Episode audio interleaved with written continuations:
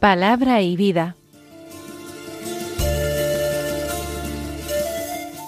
Con el Padre Manuel Horta desde Sevilla.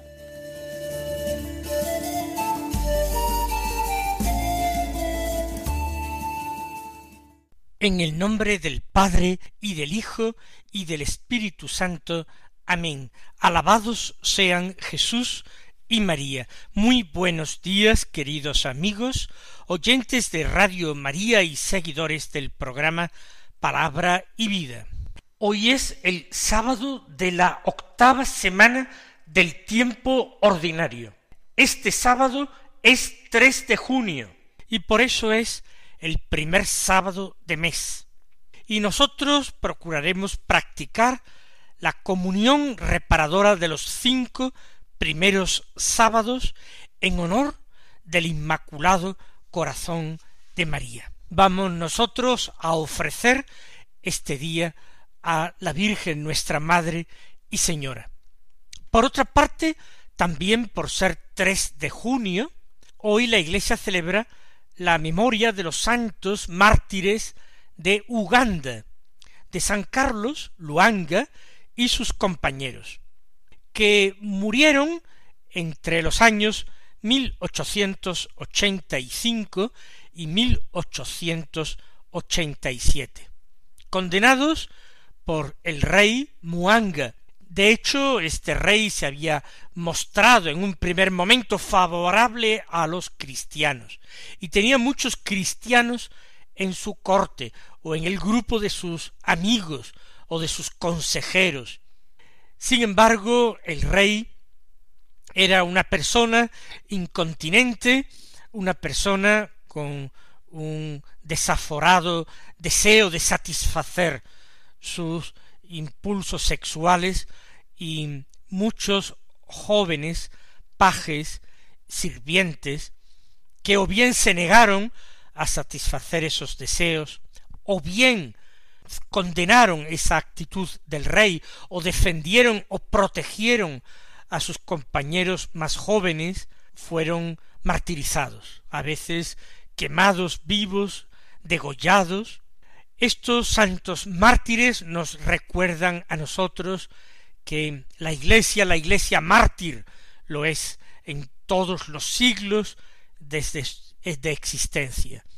Desde el mártir del Calvario, el que dio supremo testimonio de su Padre Dios, derramando su sangre en la cruz, hasta el último cristiano que haya muerto hoy en África o en el próximo Oriente o en Europa, pero precisamente por su condición de cristiano, por su defensa de la fe, por su testimonio valiente.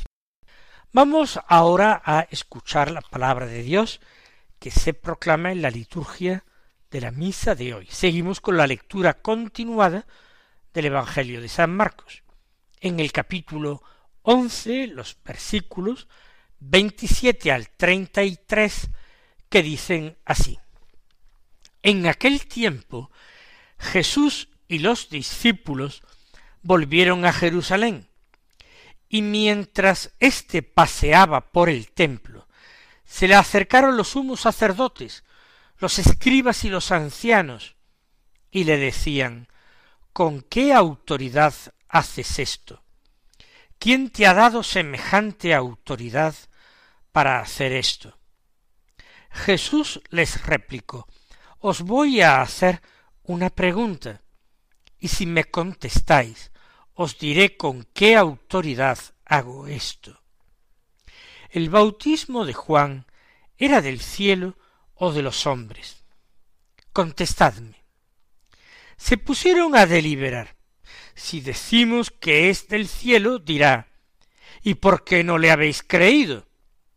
Pero ¿cómo vamos a decir que es de los hombres? Temían a la gente porque todo el mundo estaba convencido de que Juan era un profeta. Y respondieron a Jesús, No sabemos. Jesús les replicó, Pues tampoco yo os digo con qué autoridad hago esto. No olvidemos que el Evangelio que estamos leyendo estos días en San Marcos eh, transcurre en estos días que pasa Jesús en Jerusalén durante la última Pascua.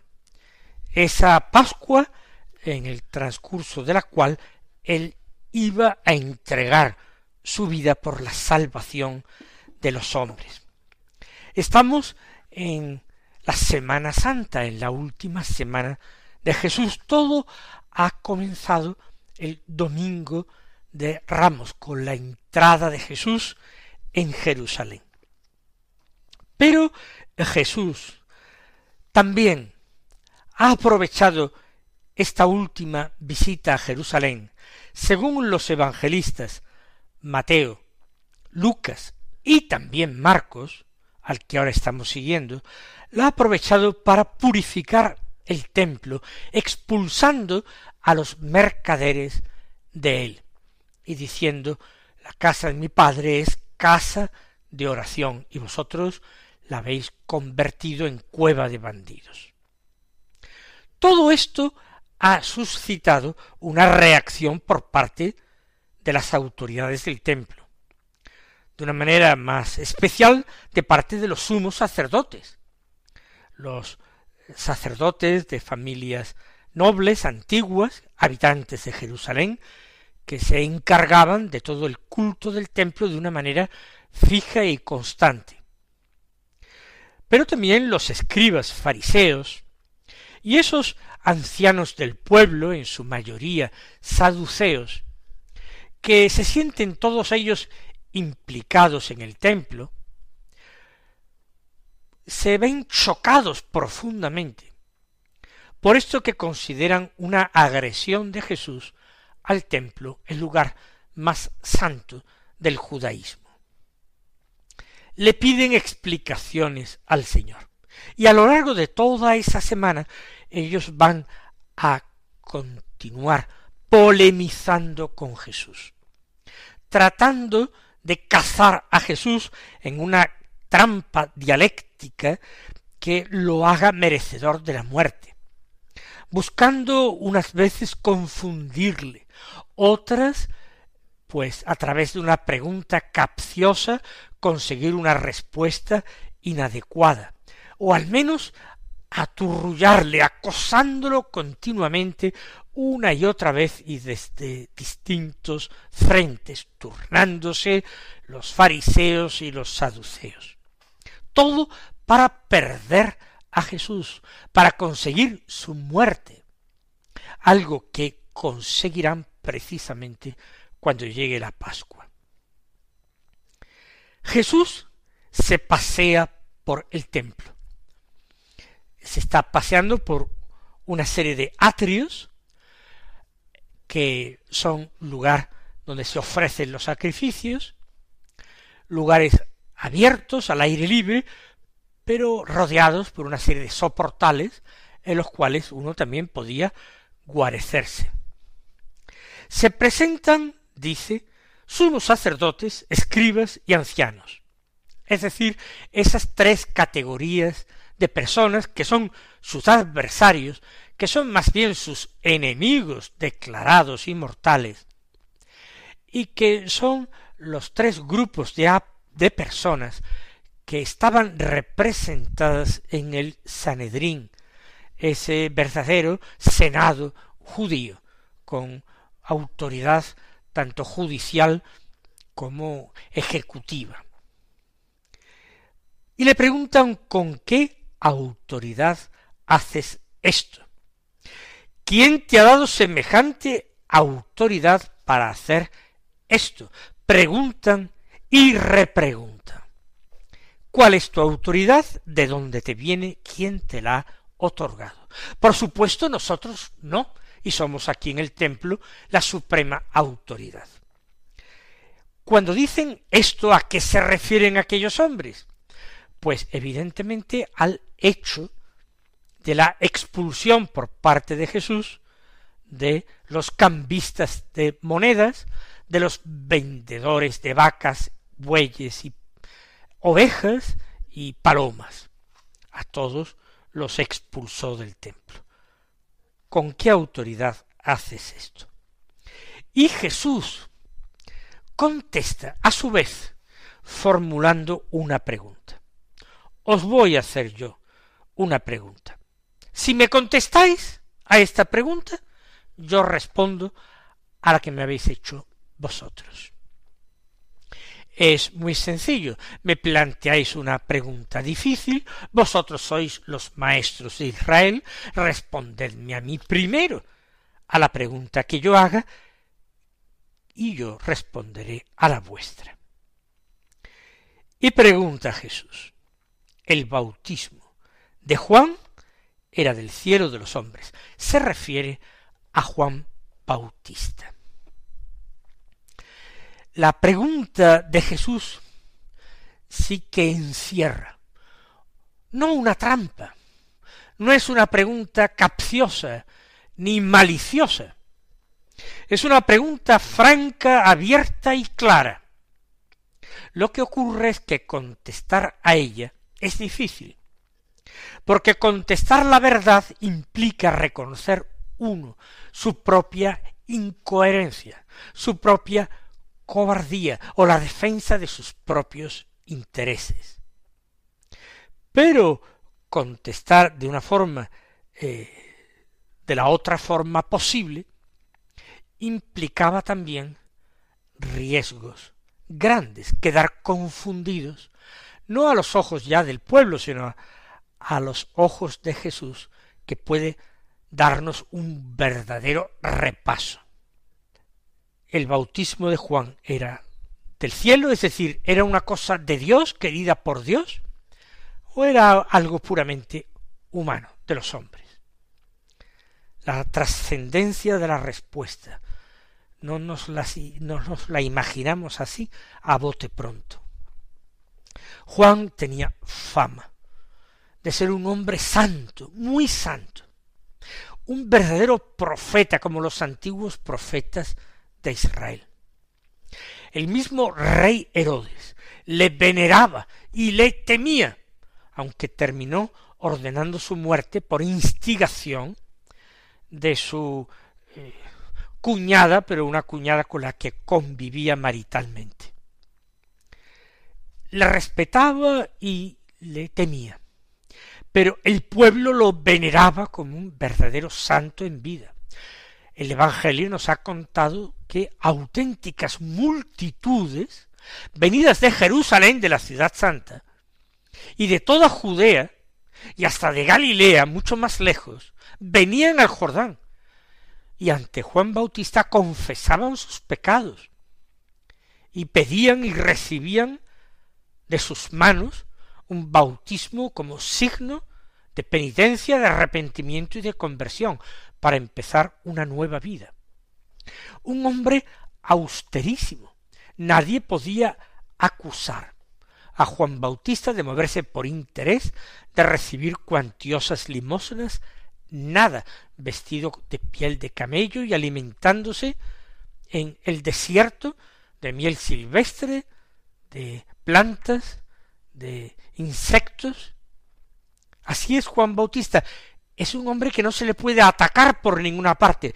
Los fariseos, ni los sacerdotes, ninguno de ellos había podido arguir nada en contra de Juan, y habían acudido hasta el Jordán para ver a Juan y enterarse qué decía. Pero lo que decía era absolutamente irreprochable, y su vida no tenía absolutamente ninguna fisura a través de la cual pudiera ser atacado. Además, se le debía un respeto, porque Juan Bautista era el hijo de un sacerdote, era por tanto de casta sacerdotal, era un levita, y él, de no haber marchado al desierto, siendo niño o adolescente o joven, de no haber hecho eso, hubiera sucedido a su padre en el ejercicio del sacerdocio. Era uno de los suyos. Y tampoco convenía repudiar a alguien que había salido precisamente de la casta sacerdotal. Por tanto, no habían sido capaces de arremeter contra él. Cierto que la predicación de Juan Bautista era molesta, era una verdadera bofetada en la cara de todos ellos. Pero Juan no decía nada que pudiera arguirse en contra con la palabra de Dios en la mano. Nada. Vivía irreprochablemente y era, como decimos, hijo de un sacerdote. No se habían convertido, no le habían seguido, no se habían hecho sus discípulos, pero no se habían atrevido a atacarle ni entregarle a las autoridades romanas para que le dieran muerte. Además, él dejaba claro que él no era el Mesías. Por tanto, no suponía peligro. Peligro hubiera sido si Juan hubiera dicho yo soy el Mesías, y aquellas multitudes que le seguían se hubieran levantado incluso en armas contra Roma. No fue el caso. Por tanto, ese bautismo que él predicaba, que él administraba, ese bautismo venía de Dios o de los hombres. Si venía de Dios, aquellos fariseos, aquellos sumos sacerdotes, aquellos eh, ancianos del pueblo, dirían, si decimos que era algo que venía de Dios, Jesús nos dirá, ¿y por qué no os convertisteis? ¿Por qué no os bautizasteis vosotros? ¿Por qué no confesasteis vuestros pecados allí en el Jordán? ¿Por qué no lo reconocisteis como un hombre santo y así se lo enseñasteis al pueblo y lo reconocisteis ante el pueblo? No habían hecho nada.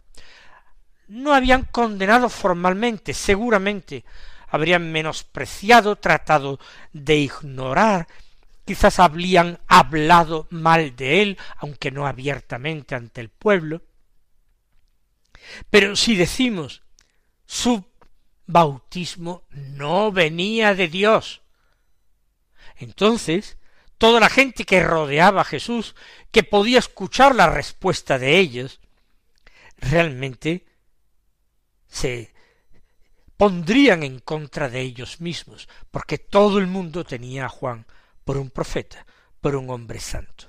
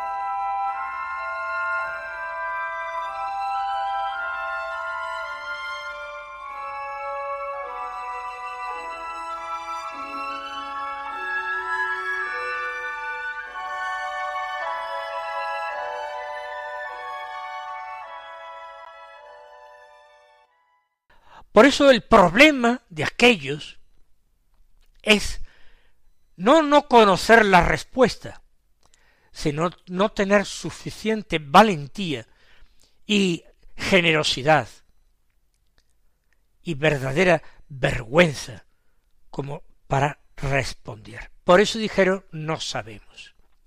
Ellos que se jactaban de ser maestros de Israel, ellos que habían venido como maestros para reprocharle a Jesús y tratar de argumentar con la escritura que lo que había hecho estaba muy mal, ellos ahora dicen no lo sabemos. Con lo cual, al decir no lo sabemos, se están descalificando a sí mismos como jueces de nadie. Se están a sí mismos reconociendo maestros insuficientes e incapaces para orientar a otros. Por tanto, cuando ellos responden no sabemos, Jesús les dice, pues tampoco yo os digo con qué autoridad hago esto. Si queréis vosotros saberlo, convertíos en mis discípulos y aprended. Pero mientras tanto, no podéis venir a mí como maestros a darme lecciones, porque no lo sabéis, ni siquiera lo más elemental, no sabéis, ni siquiera lo más urgente de discernir si Juan era un hombre fiable o no, si era de Dios o no, ni siquiera de eso podéis dar cuenta y responder, ni siquiera de eso. Y Juan había ya muerto, era tiempo en que se podían discernir los frutos, el resultado de su predicación. No sabemos. Vamos nosotros que meditamos ya en el siglo XXI este Evangelio a rezar al Señor y pedirle a Él todas las virtudes que faltaron a aquellos hombres que buscaron a Jesús con mala intención. Nosotros tenemos que aprender a no estar continuamente defendiéndonos a nosotros mismos, ni escurriendo el bulto para que no nos reprendan nada, siendo capaces de pedir perdón, de reconocer nuestros errores, de no escurrir el bulto ante nuestra responsabilidad. Tenemos que decirle al Señor que esas actitudes tan llenas de cobardía y de falsedad las aparte profundamente de nuestra relación con Él, pero también de nuestra relación con nuestros prójimos, con los hombres. Que seamos hombres y mujeres francos, rectos, sencillos, que seamos capaces de llamar al pan pan y al vino vino, que no seamos personas retorcidas y calculadoras, que interiormente van sopesando lo que sus respuestas pueden aportarle de beneficio o perjuicio antes de dar testimonio de la verdad. Mis queridos hermanos, que el Señor os colme de sus bendiciones y hasta mañana si Dios quiere. Han escuchado en Radio María Palabra y Vida, un programa que dirige el Padre Manuel Horta.